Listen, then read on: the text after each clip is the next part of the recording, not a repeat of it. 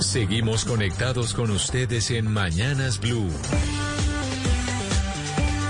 Oscar Montes, Ana Cristina Restrepo, Hugo Mario Palomar, Diana Mejía, Sebastián Nora, Mariana Palau, Gonzalo Lázari, Valeria Santos y Camila Zuluaga con el tema del mediodía.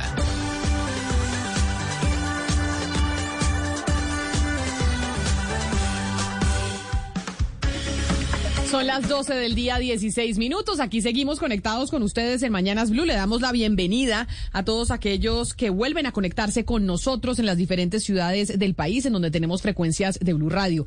También eh, saludamos a aquellos que empiezan a conectarse poco a poco a nuestro canal de Facebook. Ahí estamos en transmisión siempre al mediodía y también a nuestros eh, televidentes de Noticias Caracol ahora, el primer canal digital de noticias en Colombia. Todas las noches nos conectamos ahí con ustedes en nuestro tema central. Y el tema central tiene que ver, pues, ¿qué? Con las motos. Con las motos que tuvieron manifestaciones esta semana en Bogotá por cuenta de una reglamentación o una regulación que quiso imponer la alcaldía de Claudia López durante un mes, la época de las elecciones, para evitar que, pues, que se tuviera parrillero por cuenta de los temas de seguridad. Finalmente, se llegó a un acuerdo. Oigamos lo que dijo eh, la alcaldesa Claudia López después de una reunión con el gremio de los motociclistas, en donde en una rueda de prensa pues agradeció que tuvieran disposición eh, al diálogo después de que hubo pues gran temor en la ciudad de posibles bloqueos.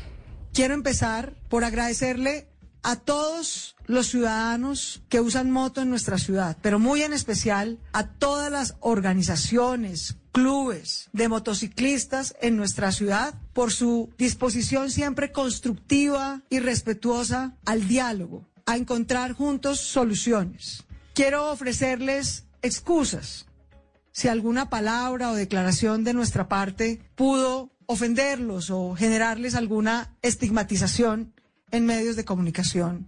No es nuestro propósito herir ninguna susceptibilidad ni desconocer el esfuerzo ni la organización de ningún ciudadano. Por el contrario, es nuestro propósito unir esfuerzos para cuidar a Bogotá. Y por esa razón, después de que se llegó a un acuerdo con los motociclistas, después de que vimos dos días de manifestaciones, pues queremos entender un poco este gremio.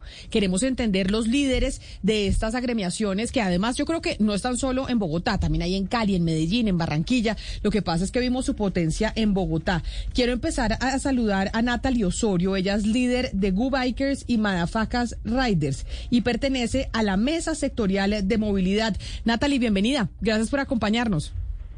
Muchísimas gracias. Buenas tardes para todos y todas.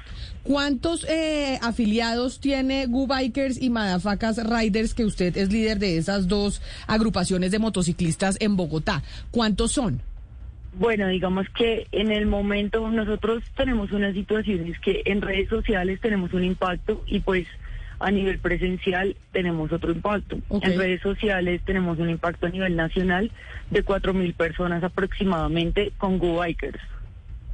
¿Y con el Madafacas Riders? Eh, ese grupo es más pequeño, entonces tiene como 400 personas en redes sociales. Y pues presencial sí, la verdad, van variando dependiendo de las reuniones y las actividades que sean. ¿Y qué tipo de motos tienen estos grupos y a qué se dedican? Multicilindraje, eh, multimarca. Nosotros no tenemos una marca en específica. Eh, recibimos desde prácticamente desde eléctrica hasta la moto más grande que exista. ¿Y a qué nos dedicamos? Eh, en su mayoría estudiantes o profesionales. Eh, digamos que eh, básicamente tenemos, es una población muy diversa. La dinámica de los motociclistas es que la población es diversa.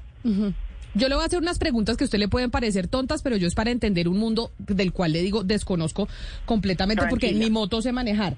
¿Hace cuánto empezaron a agruparse? ¿Hace cuánto nació eh, Gu Bikers y Madafacas Riders?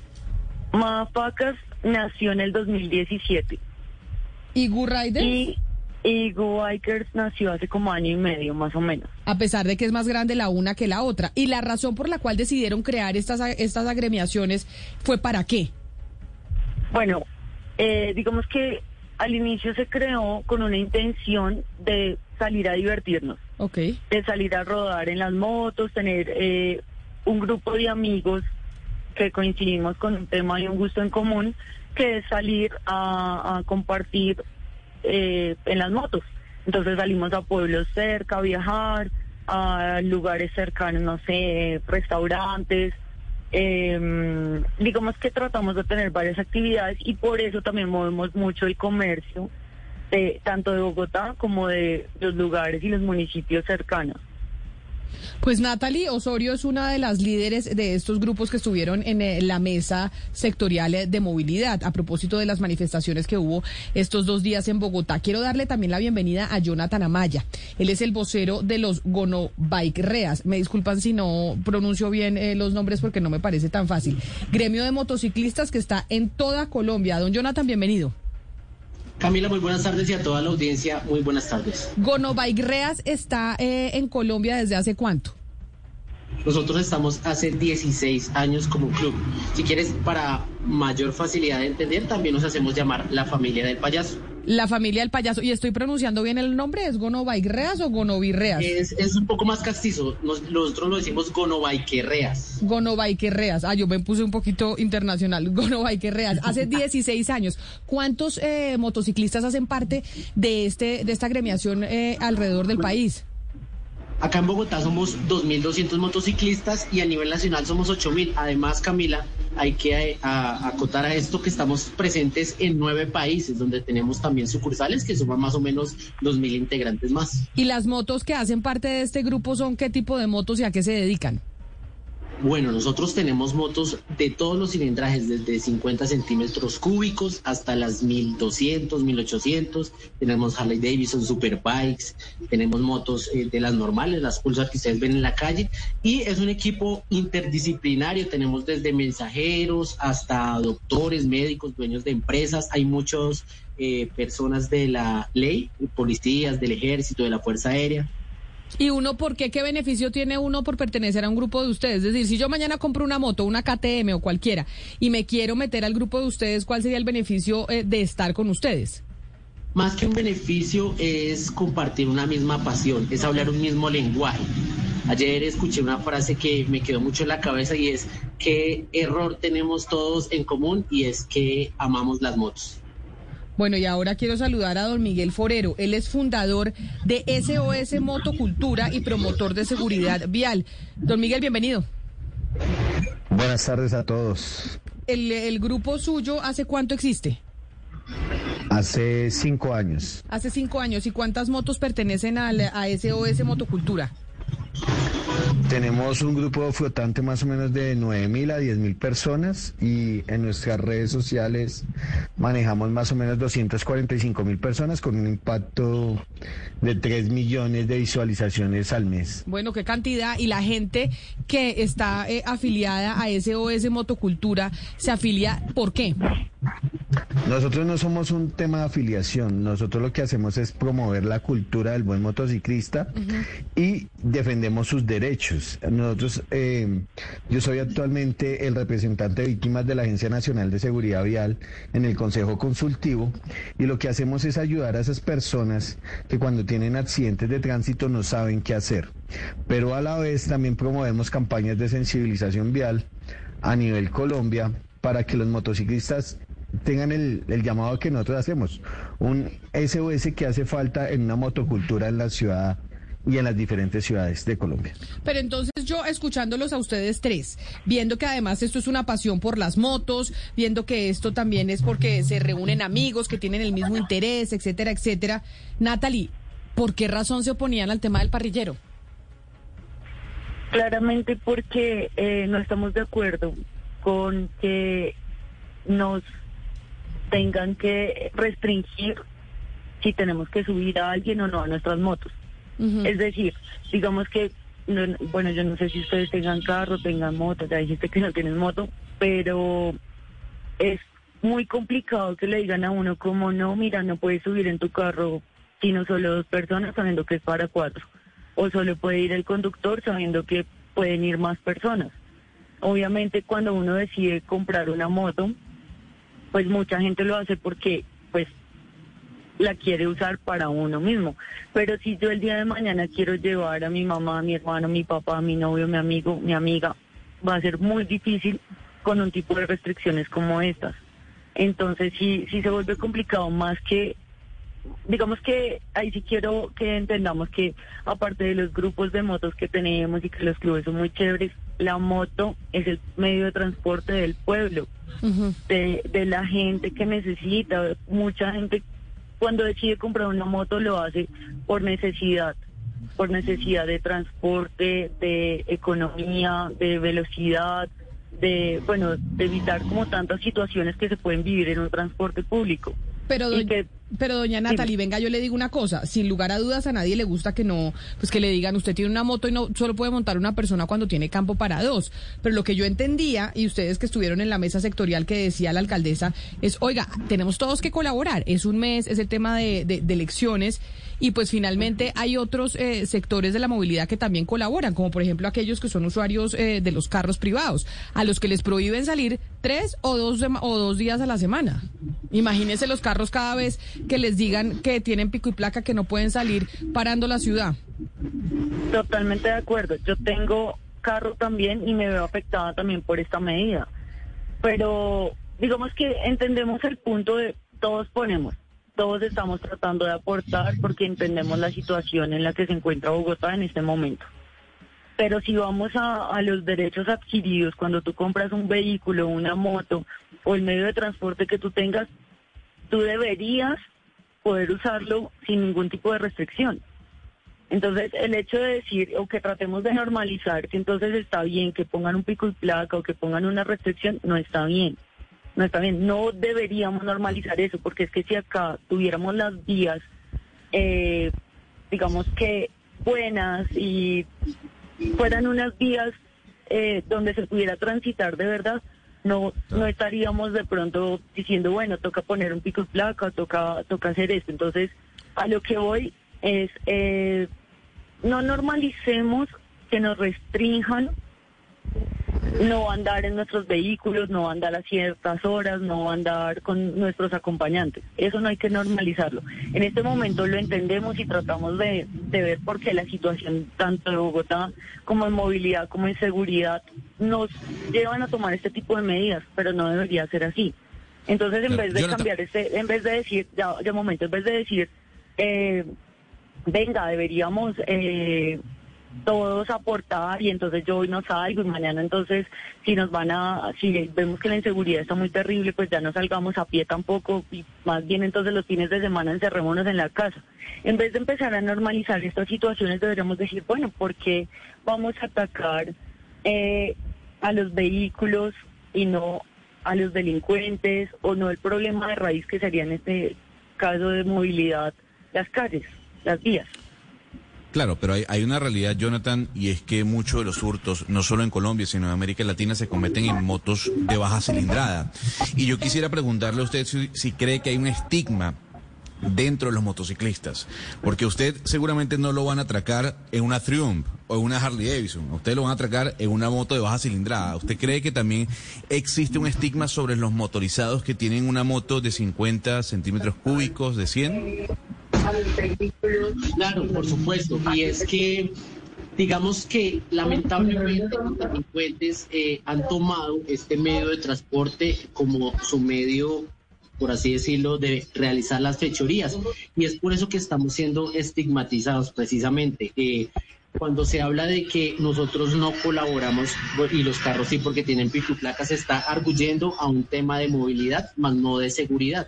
Seguridad a la cual nosotros podemos contribuir. Y eh, obviamente en la parte de que todos ponemos, nosotros también como ciudadanos tenemos que dejar de utilizar un parque a las 10 de la noche, también tenemos que unirnos a esas medidas y adicional aportarlo nuestro como motociclistas.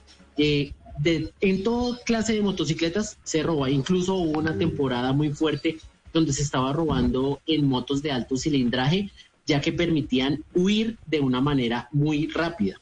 Entonces, lo que nosotros le mostramos a la alcaldesa es que era un porcentaje muy pequeño y obviamente pues lo que logramos afortunadamente con el diálogo era mostrar que la mayoría, si no todos estos crímenes eran, con, eran propiciados por eh, género masculino. Sí, mire, Itagüí es un municipio al sur del Valle de Aburrá. Ellos tienen, la, acaba de ser renovada la medida de la prohibición del parrillero hombre. Solamente hay una excepción entre las 5 de la mañana y las siete y media de la mañana y las 5 de la tarde y las siete y media de la noche, pero pues el resto del día es prohibido el parrillero hombre. Cada seis meses lo están eh, renovando. ¿Por qué? Porque eh, según el secretario de Seguridad, el señor Rafael eh, Otálvaro, él dice que de verdad los números muestran que sí han bajado los crímenes. Los crímenes, por ejemplo, 19% menos de hurto a comercios, 39% menos de, reducción, eh, 39% en reducción de homicidios. Es decir, las cifras muestran que está funcionando y por eso lo renuevan. Yo le quería preguntar a la señora Osorio, claro, si uno se pone a mirar las cifras, probablemente si miramos en otros lugares, las cifras muestran que, que sí funciona la, que sí funciona la restricción, pero ustedes, ¿qué propuestas tienen? Porque ustedes, estas cifras, pues ustedes no tienen la culpa por los que, por los que no usan bien su, su moto, eso no es culpa de ustedes. ¿Ustedes qué propuesta han, han dicho y qué les han respondido? Bueno, en realidad cabe aclarar que las cifras son muy bajitas, ¿no? O sea, de la cantidad de motociclistas que somos, las cifras de las personas que de pronto están eh, utilizando el medio de transporte para cometer algún delito son muy bajitas. Y también cabe aclarar que nosotros también somos víctimas de estas personas. O sea, a nosotros también nos están robando nuestras motos, a nosotros también nos están eh, robando en la calle, o sea, realmente Sí, eh, vivimos... perdón, señora Osorio, eh, permítame decirle Sí. una cosa. Por ejemplo, en Itagüí, apoyando lo que usted dice, con esta medida eh, bajaron en 29 casos el hurto a otras personas en motocicleta. O sea, el- los, mismos de los mismos que usan moto también son víctimas. Solamente le quería dar esa cifra para soportar lo que usted está diciendo en el caso de Itagüí. Sí, claramente nosotros entendemos que hay un problema de inseguridad muy grande, pero como decíamos, no hay que atacar el medio, porque es que si vamos a cifras, podemos ver cuántos robos hay diarios en Transmilenio, podemos ver cuántos robos hay en un bus de transporte público, cuántos robos hay a pie, cuántos robos, entonces claro, entendemos que esta es Sí. una modalidad que están usando eh, algunas personas para pues cometer este tipo de fechorías. Pero no por eso deberíamos estigmatizar a un gremio. Ahora, tu pregunta es, ¿cuál es la propuesta que nosotros tenemos? En efecto, nosotros, eh, la propuesta que tenemos es el uso, el buen uso de las redes de apoyo. Como motociclistas y como lo pudieron ver el día de ayer, somos muy organizados. Entonces, eh, al ser organizados, no, digamos que lo que podemos hacer es muy grande, tenemos mucho potencial para hacerle mucho bien a Bogotá y para hacerle bien Sí. a todos los ciudadanos. Pero mire, Señor. eh, señor Forero, a propósito de lo que estábamos comentando y de la pregunta de Ana Cristina, eh, eh, lo que pasa en Itagüí, en Barranquilla también ocurrió algo parecido que tiene que ver mucho con la inseguridad, con la seguridad ciudadana. Eh, aquí también en el, en el 2017 se tomó la medida de evitar, de prohibir el parrillero. Y efectivamente las cifras de, de atracos callejeros y demás eh, disminuyó de una manera significativa, sin que esto signifique estigmatizar al- al- a los que se trasladan en motocicletas.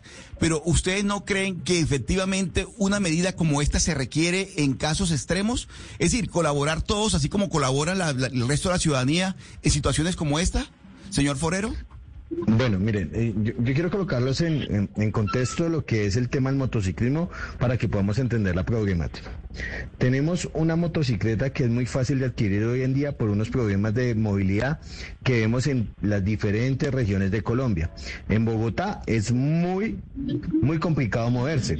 Es más fácil comprar una motocicleta que seguir pagando un transporte público.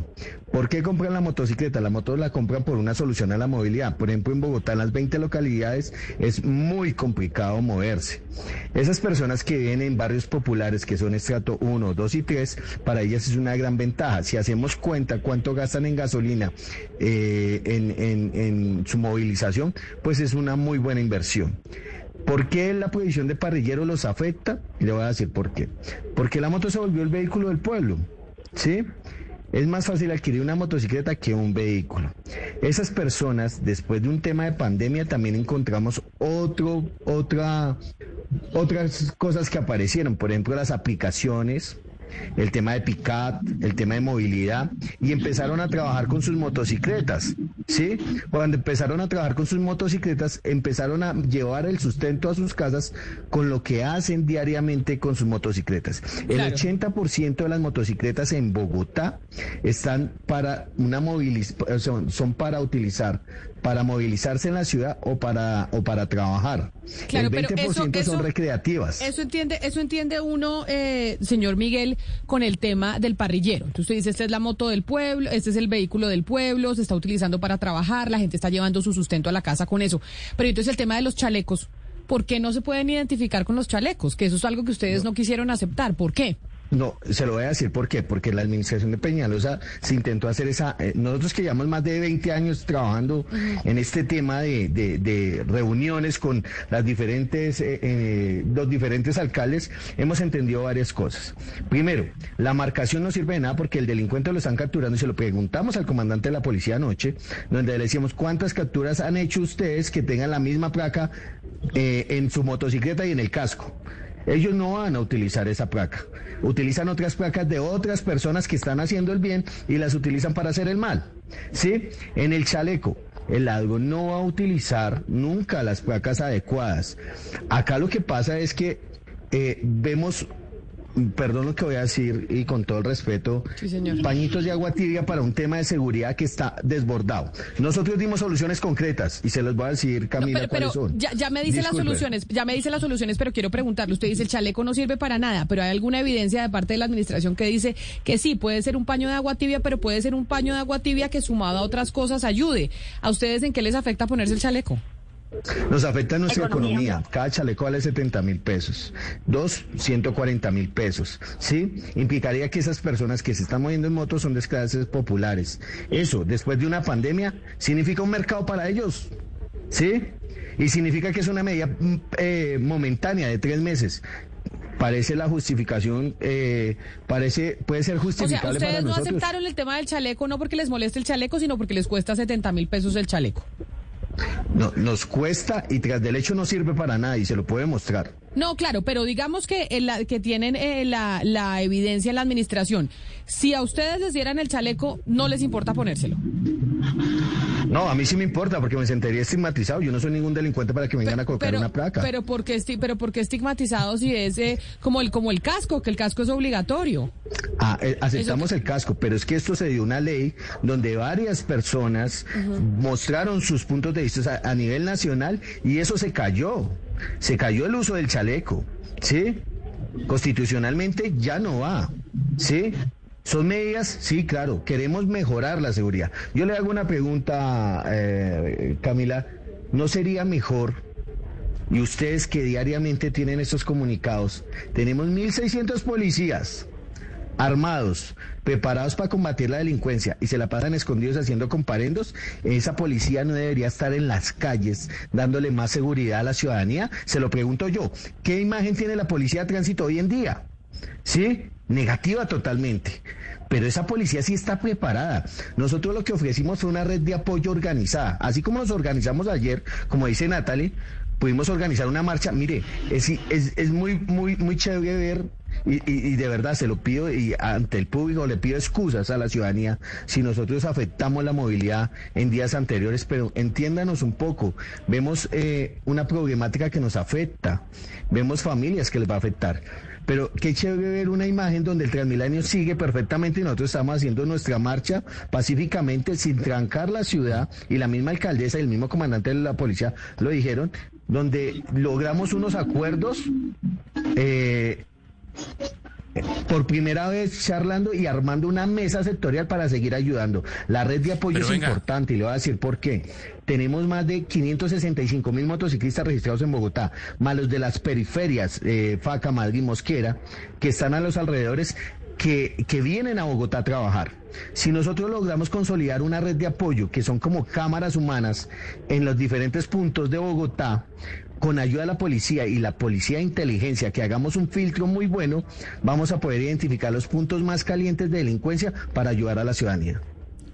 Pero venga, señor Forero, es que yo, yo le hablo de Cali y aquí hace 27 años existe la restricción al parrillero hombre mayor de 14 años en motocicletas. Y a pesar de que aún se cometen crímenes por delincuentes que transitan en moto, pues casi que hay un consenso entre los ciudadanos. La gente quiere que se mantenga la medida. ¿Por qué si Cali pudo, Bogotá no, no, no, no lo puede hacer? Mire, yo les voy a colocar un ejemplo muy claro. Yo no conozco el primer delincuente que llega a la casa a decir, mi amor, no va a seguir trabajando de delincuente porque me prohibieron la moto. Va a salir a delinquir en cualquier otro medio de transporte. Mire, vemos días pasados, vemos un vehículo atracando a un señor en silla de ruedas. ¿Sí? Vemos bicicletas, vemos patinetas, vemos eh, a pie en transporte público robando. Lo que nosotros tenemos que mejorar es un pie de fuerza, mejorar las leyes para que esto no pase. ¿Cuántos residentes tenemos hoy en día volviendo a delinquir y no estamos haciendo nada? Jonathan, eh, parte de su reclamo era que los están estigmatizando, que los están tratando diferente al resto de la ciudadanía. Y de acuerdo que ustedes no son menos, pero tampoco son más. ¿Y por qué se lo digo? Porque ustedes son eh, el 59% de todo el parque automotor de Colombia y no tienen pico y placa, no pagan peaje, no pagan impuestos rodamiento. Entonces, no sé, le, pregunto si no se sienten, aparte de este tema del parrillero, pues una población privilegiada respecto a los demás. Bueno, se, se nos está haciendo una comparación un poco desnivelada, ya que la moto más que ser un problema es una solución.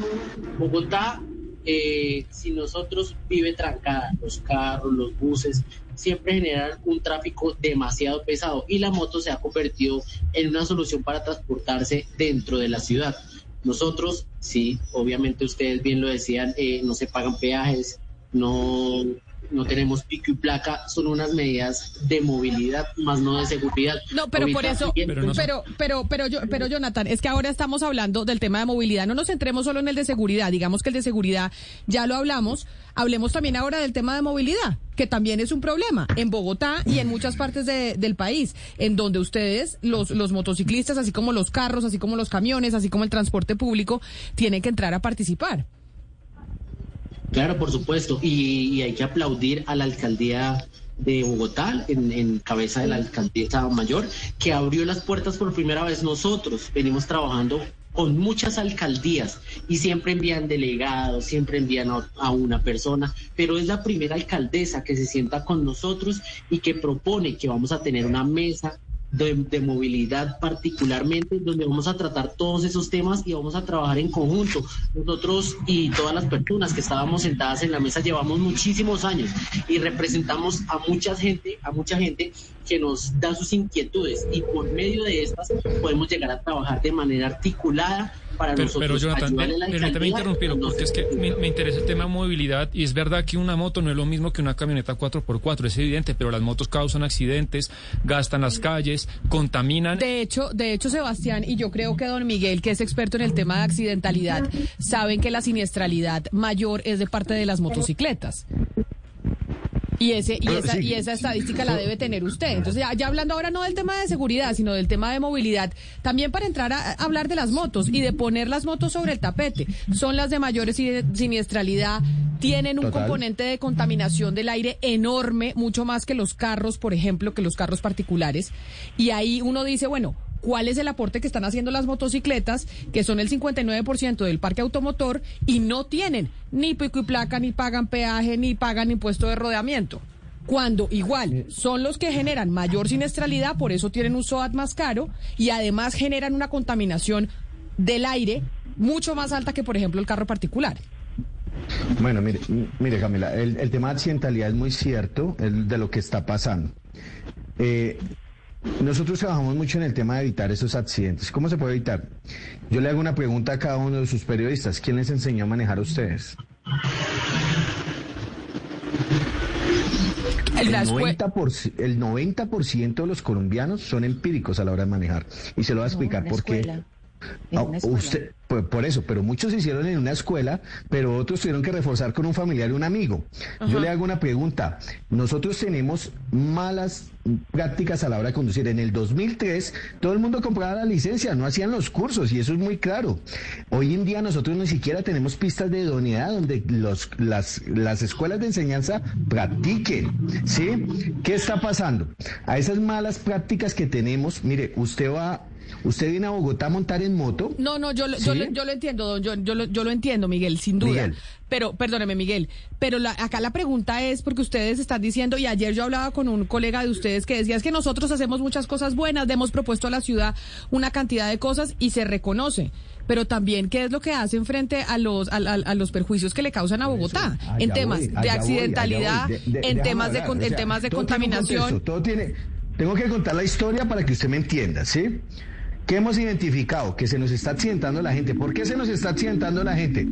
Primero tenemos una mala, un mal informe de accidentes que a la hora que se accidenta una persona no están informando qué pasó. Se ve identificado una moto en el accidente, claro. ¿Pero por qué fue el accidente? ¿Por un hueco, por una pintura antideslizante, por imprudencias de un peatón o por imprudencias del mismo motocicleta, del, del mismo motociclista? Se empieza a identificar el problema. El problema que tenemos identificado en Bogotá por la alta accidentalidad son tres factores. El primero, huecos, mal estado de la malla vial, pintura antideslizante que hasta los mismos carros sufren por ese tema y el efecto Venga, Venturi. venga. No sé si ustedes saben cuál es el yo efecto ya lo, yo ya lo voy a dejar seguir para que usted siga explicando. Usted entiende que la malla vial se paga con el impuesto de rodamiento que ustedes no pagan, ¿no? Sí, nosotros pagamos impuestos. Hay motos que pagan impuesto. Us- pero, pero, pero pagan impuesto no de rodamiento como si los carros. Ustedes pagan SOAT, pero no acá en impuesto Bogotá de, se paga. Se paga semaforización, se paga impuesto también. pero de rodamiento pagan un impuesto que es el que directamente va a la malla vial, ¿no? Es- ese lo pagan los carros particulares.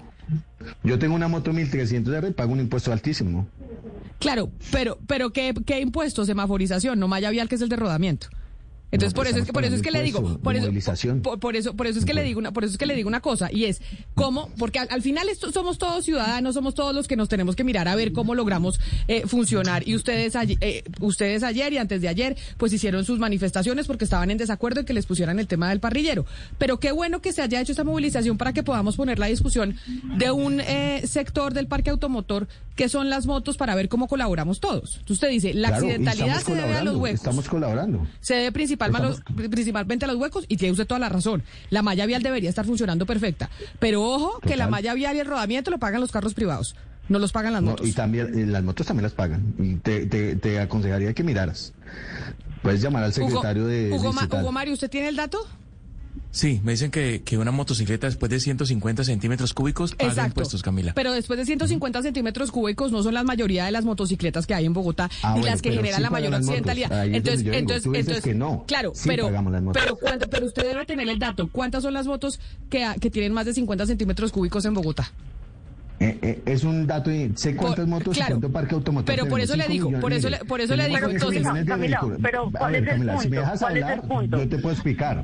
No, porque la Sí. idea es que podamos hablar nosotros también. O sea, También. Blue Radio es un medio que está siendo reconocido por el ataque a los motociclistas. Realmente yo quiero decirlo, no quería venir a esta entrevista porque Por eso, que porque nos sentimos atacados por, esta, eh, por la emisora que fue atacada. Si Pero, pero Natalie, pero, ve- pero, ve- pero venga Natalie, pero ya No, que usted me dice segundo, que, pero mire, es que usted me dijo que se siente atacada. Estamos tratando. pero, pero eh, sí, venga sobre lo que usted me está diciendo. No, usted pero dice que los estamos hablo. estigmatizando. O sea, no me estás dejando hablar y así no podemos comunicar. Pero déjeme le digo porque usted me ¿Tú eres acaba de hacer un ataque. social? Y yo ¿Tú no he atacado a usted. social?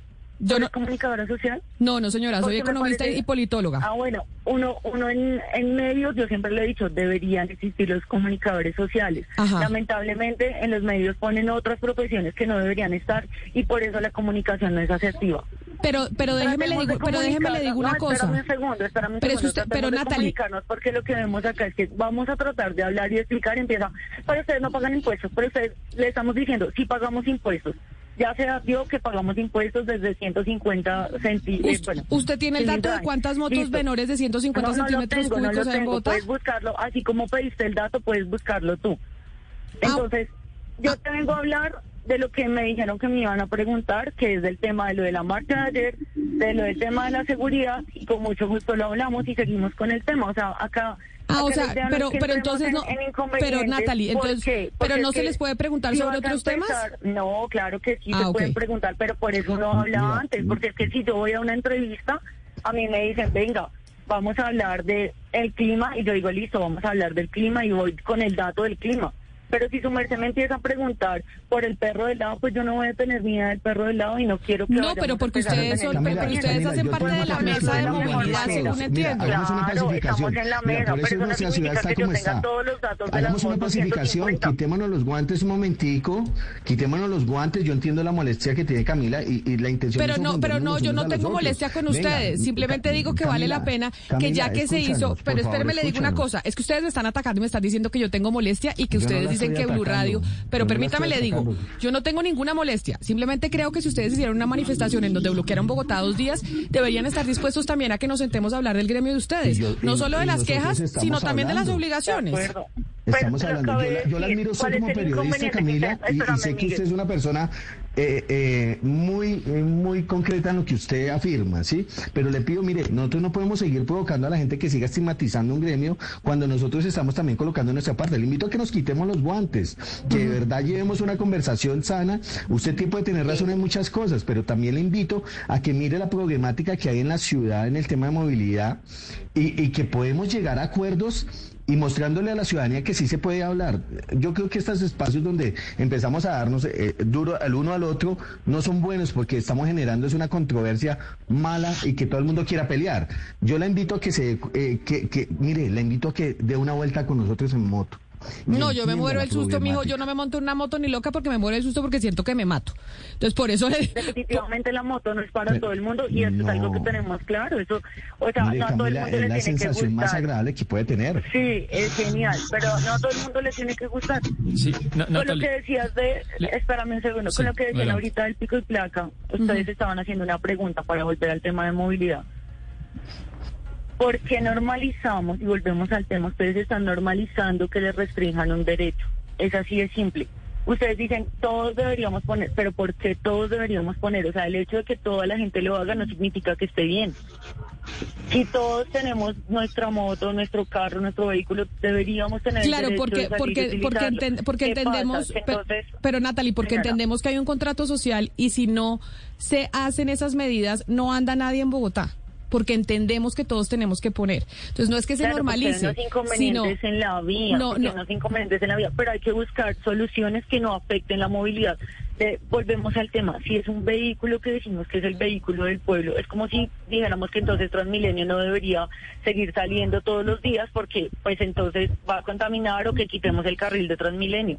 O sea, hay que entender que es un vehículo que no utiliza solamente la persona que tiene dinero, sino que utiliza a la persona que tiene que recoger a su esposa pero, tarde en la noche, que de pronto no tienen un nivel económico grande o amplio para estar gastando en transporte público. Pero- pero, Natalie, ustedes- yo les pregunté al principio, gente que tiene que contar yo- les pregunté- transportes para llegar a su hogar. Yo les pregunté al principio y ustedes me dijeron muchos que tenían las motos por el tema de, de diversión y muchos tienen y, tú, y muchos tienen motos de alta de alto cilindraje Claro, también. pero y ustedes, ¿cuántos pero, pero espéreme hay? Natalie, espéreme le digo una ¿Cuántos cosa. hay? Y ustedes ¿Cuántos los voceros, por necesidad. ustedes los voceros en la mesa de negociación son que están hablando de las motos del pueblo y entiendo porque yo sé que hay mucha gente que lo utiliza para poder subsistir y poder llevar un mercado a su casa. Ustedes los que están sentados en las, mesas de, de negociación no son los que tienen motos de alto cilindraje y tú tienes carro también. Entonces uno, uno Sí. se pregunta, ¿cuál es el aporte? Están Ahí está saliendo a decir aquí la moto del pueblo, pero ustedes tienen a carro y motos de alto A cilindraje. Natalie, a Natalie no le afecta la medida. Digámoslo así, a Natalie la medida no le afecta. Natalie es más, ni siquiera está saliendo de la casa porque está en home office. ¿Listo? Natalie no tiene- pero Natalie está representando una cantidad de motociclistas que tienen necesidades. Entonces, como Natalie no es egoísta, ella no está pensando solo en ella y decir, no, listo, ¿sabe qué? Como yo no tengo ese problema, yo para qué me voy a poner a pelear y a desgastarme. No, realmente lo estamos haciendo porque estamos pensando en las necesidades de la gente. Natalie, le cojo el y ahí punto está el que tema usted de representa. Transmilenio. Entonces, ¿por qué vamos, por qué vamos a decir, entonces, espérame un segundo, Acá ¿por creo qué que- vamos a decir entonces, vamos a cancelar Transmilenio un día o dos días porque pues eh, el Transmilenio No, es un Natalie, pero esa, grande, compara- esa comparación, pesado, es un esa comparación no al lugar. Esa comparación ¿Por de, qué de- no si es un vehículo para el pueblo? no porque esto es un porque Señora, un Transmilenio- un Transmilenio, en un Transmilenio viajan seguro. Y es más 242 económico y más personas. Mire, mire, le doy el dato. En un Transmilenio viajan Claramente. 40 242 Imagínese. personas, en una moto viajan dos máximo. Es decir, o sea, la comparación, si Claro, vamos a hacer comparaciones que sean comparaciones viables que tengan sentido. No, la economía, el o sea, si lo hacemos la economía individualmente o por hogar, pues obviamente el Transmilenio sale mucho más costoso. ¿En cuanto está un pasaje de Transmilenio? ¿Y, en, y con cuánto tanquean una moto de, no sé, de bajo cilindraje? ¿En ¿Con cuánto tanquean una moto de esas? ¿Y para cuántos días se alcanza la semana? O sea, hagamos un, ahí sí como decimos, hagamos una comparación realmente de el beneficio final a quién va, que es a la persona que no puede pagar todos los días un taxi, un Transmilenio. Permítame porque creo que Miguel está alzando la mano. Miguel, lo veo alzando la mano que usted quiere decir algo. Sí, o sea, mire, no entremos en discusión. Sabemos que hay algunos beneficios en los que cuales podemos eh, tener, nosotros no estamos diciendo que no. Mire, cuando usted se refería a que yo tengo una moto de alto cilindraje, no significa que no tenga una de bajo cilindraje. También tengo moto de bajo cilindraje. O sea, usted es pudiente y tiene dos. Entonces, mire, mire cómo vamos, que me dicen la moto del pueblo, usted tiene de alto y, de bajo. Voy a decir porque tengo, tengo una moto de bajo cilindraje, porque ando con mi gente, porque todos los días veo cómo se accidentan, porque todos los días veo que es bajar de Ciudad Bolívar, una persona que está en Ciudad Bolívar, en, por ejemplo, en un barrio alto de Invasión Los Alpes, por ejemplo, y que se gasta una hora y media nada más para llegar al portal. Y cuando encontraron en la moto la solución, se gastaban 20 minutos. Están están ahorrando muchísimo tiempo. Yo lo que invito, Camila, usted tiene razón en muchas cosas, pero tenemos que dejar de generalizar y de generar esta, esta discusión sobre el tema de motocicletas. Yo la invito, mire, nosotros sabemos que nos estamos accidentando. Yo la invito que vaya un día a una capacitación de nosotros. Damos capacitaciones gratuitas en todas las empresas. Nos invitan. Soy promotor de seguridad vial de la seccional de tránsito, instructor del SENA. Me capacité con una universidad en el tema de, de seguridad vial. ¿Y sabe por qué salvo días? Porque el mismo día se me mataron dos amigos en diferentes hechos de accidente. Y tuve que tomar la decisión de salir a hacer algo. Y decidí salir a prepararme para salir a contar mi historia para salvar vidas. De, lo que hemos hablado. ¿Y sabes cuántas personas, sabes cuántas personas capacito al año? Antes de pandemia, ahorita volví a comenzar y son gratuitas. Capacitamos más de 4.500 personas. 4.500 personas muy bien, pero hay, una aprendieron a montar en moto para evitar accidentes. Hay una ¿Sabes qué nivel de accidentalidad tengo esos 4.000? Te puedo decir que el 1%. Pero Miguel, hay un afán que tiene la ciudad eh, y le quería decir a Natalie, más allá de si Bogotá se hizo bien o mal, que todos coincidiremos en que se diseñó muy mal, y es que el Estado está empujando a sacar a la gente de los carros y de las motos para llevarlo al sistema público porque solamente así la ciudad puede ser viable y así lo entendió Londres, Barcelona y muchas ciudades. Entonces eso nos toca a todos. Entonces con es importante el tema de movilidad porque con el tema de ayer mucha gente se pregunta, yo me pregunto Natalie, si a ustedes el día de mañana, Claudia López o el alcalde que sea, les llega a poner peaje o, pico y placa, ¿ustedes tendrían la misma reacción de negarse y de hacer la movilización o, lo, o abrazarían negociar esa posibilidad? Seguramente hablaríamos primero con los líderes con los que estamos. ¿Por qué? Porque nosotros cada vez que vamos a una mesa no tomamos una decisión solos. Como les decíamos ahorita, tenemos un grupo de líderes con los que hablamos siempre que pasa una situación de estas, nos reunimos y aunque ustedes no lo crean, debatimos, leemos, investigamos, pasamos todo el tema, si hay que pasar un tema legal, lo pasamos el tema legal, si vemos que nos están vulnerando, decimos, bueno, ¿qué se puede hacer? O sea, el paso, si, si pusieran una medida de estas, sería encontrarnos primero con todos los líderes y las personas que nos brindan ese voto de confianza antes de decidir hacer una marcha, antes de salir, antes de lo que sea. Es así de simple. Pues mire, se llegó a un acuerdo ayer, que bueno, se, se cedió eh, bastante de parte de la alcaldía, también hubo, también se cedió de parte de las motos. Yo les agradezco mucho tanto a Miguel Forero, a Natalia Osorio, a Jonathan Amaya, además de enseñarnos a muchos de los que no conocemos este gremio, porque yo tengo que reconocer que conocía muy poquito, pero que también es importante que como ciudadanos nos sentemos a hablar y que se sepa que no son solo las motos las que existen en el parque automotor, sino que hay ciudadanos que cogen bus, que cogen Transmilenio, que cogen carro privado, que están en bicicleta y que se vieron afectados precisamente por, la, por las movilizaciones que hicieron eh, los motociclistas durante dos días. Seguramente vamos a seguir hablando porque este tema, pues qué bueno que después de la movilización se haya puesto sobre la mesa. Don Miguel, mil gracias. Doña Natalie, don Jonathan, a los tres gracias por haber aceptado venir aquí a Blue Radio, que dicen que aquí los estigmatizamos. No conozco un solo medio que les haya abierto los micrófonos tanto tiempo. Un abrazo a los tres, a los que nos estaban viendo a través de las redes sociales. Mil gracias. Quédense con toda la programación de Blue Radio.